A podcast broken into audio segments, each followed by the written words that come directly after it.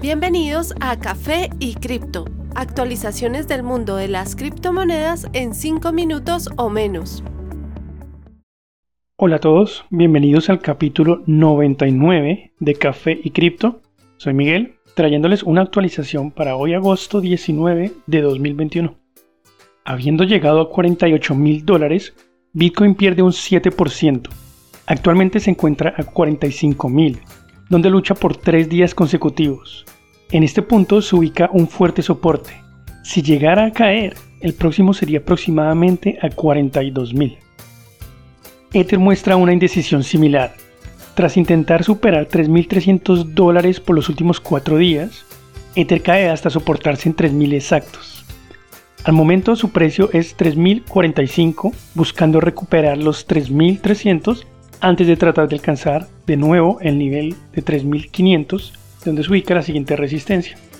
Habiendo caído hasta 1.9, ADA sube en las últimas 48 horas hasta 2.14 dólares. Su próximo target es a 2.3, a solo 8% de su máximo histórico. BNB se mantiene con baja variación de precio. Al momento el precio es de 405 dólares, con un objetivo a 440. Las demás top 10 muestran pérdida promedio de 10%, con la excepción de Polkadot, que sube hasta 24.5.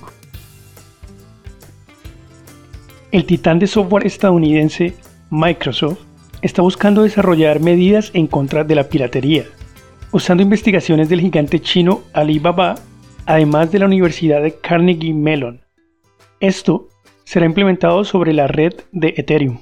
El nuevo sistema llamado Argus, se ejecutará en una cadena de bloques pública, pero permitiendo anonimato a los informantes. Sería imparcial, permitiendo una mayor neutralidad, por lo cual los investigadores de Microsoft, Alibaba y Carnegie lo llamaron el primer sistema público antipiratería. En el reporte donde se dio a conocer la iniciativa, Microsoft dijo, es posible construir una solución totalmente transparente sin introducir la necesidad de confiar en un agente específico. Esto lograría un cambio de paradigma para las soluciones con incentivos ante piratería. Además, es un buen escenario de aplicación para las cadenas de bloques públicas. Microsoft ha sido víctima de piratería de software por muchos años. En 2018, el entonces presidente Steve Ballmer se quejó diciendo que solo el 1% de las compañías chinas usando Microsoft Office lo pagaban, representando ganancias perdidas por un total de 10 billones de dólares.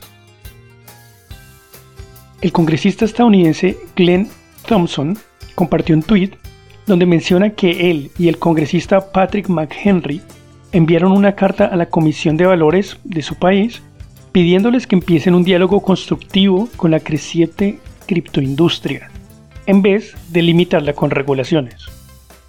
La carta fue dirigida al líder de la comisión, Gary Gensler. En esta, los congresistas indicaron que en el momento, los Estados Unidos se encuentran en un punto crítico respecto al futuro del ecosistema local de archivos digitales y de cómo se moldearán las políticas de este. Apuntaron que en vez de regular la innovación y creación de trabajos hasta el punto de ahuyentarlos del país, deberían promover un diálogo activo entre reguladores y participantes del mercado. A comienzo de marzo pasado, una ley conocida como el Acto para eliminar barreras a la innovación fue pasado en el Congreso de Estados Unidos. Este requiere que la Comisión de Valores y la Comisión de Futuros creen un grupo para generar un diálogo colaborativo con empresas de criptomonedas. Los congresistas insisten que no es necesario esperar hasta que el grupo sea creado para iniciar un contacto con la industria. El exchange de criptomonedas Gemini condujo una encuesta en Singapur, en la cual se encontró que más de dos terceras partes de sus habitantes con inversiones manejan cripto. El reporte, que manejó una muestra de 4.348 adultos, mostró que en promedio se trata de hombres de 29 años con un ingreso promedio de 38.500 dólares por año.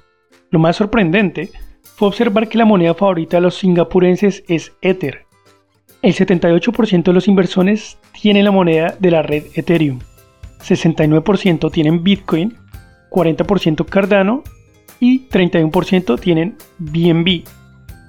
El reporte Además reveló que el interés en las criptomonedas se generó en buena parte por el COVID-19, pues el 67% invirtió más en parte para ayudar contra la inflación. Otro estudio, con un grupo más pequeño de encuestados, reveló que el 46% de todos los singapurenses planean comprar activos digitales en los próximos 12 meses. Con cero impuestos sobre ganancias de criptomonedas, Singapur se ha establecido como un eje para la cadena de bloques en el Pacífico de Asia. Gracias por escucharnos, les deseamos un excelente día. No olviden que la cadena de bloques vino para quedarse. Los artículos y análisis mencionados en este podcast no constituyen una recomendación u oferta de inversión ni una promesa de resultados futuros. Haremos todo lo posible para garantizar la precisión de la información incluida en este podcast sin asumir ninguna responsabilidad por cualquier información faltante o incorrecta. Las operaciones con criptomonedas implican un elevado riesgo, incluyendo pérdida parcial o total del capital invertido y pueden no ser adecuadas para todos los inversores.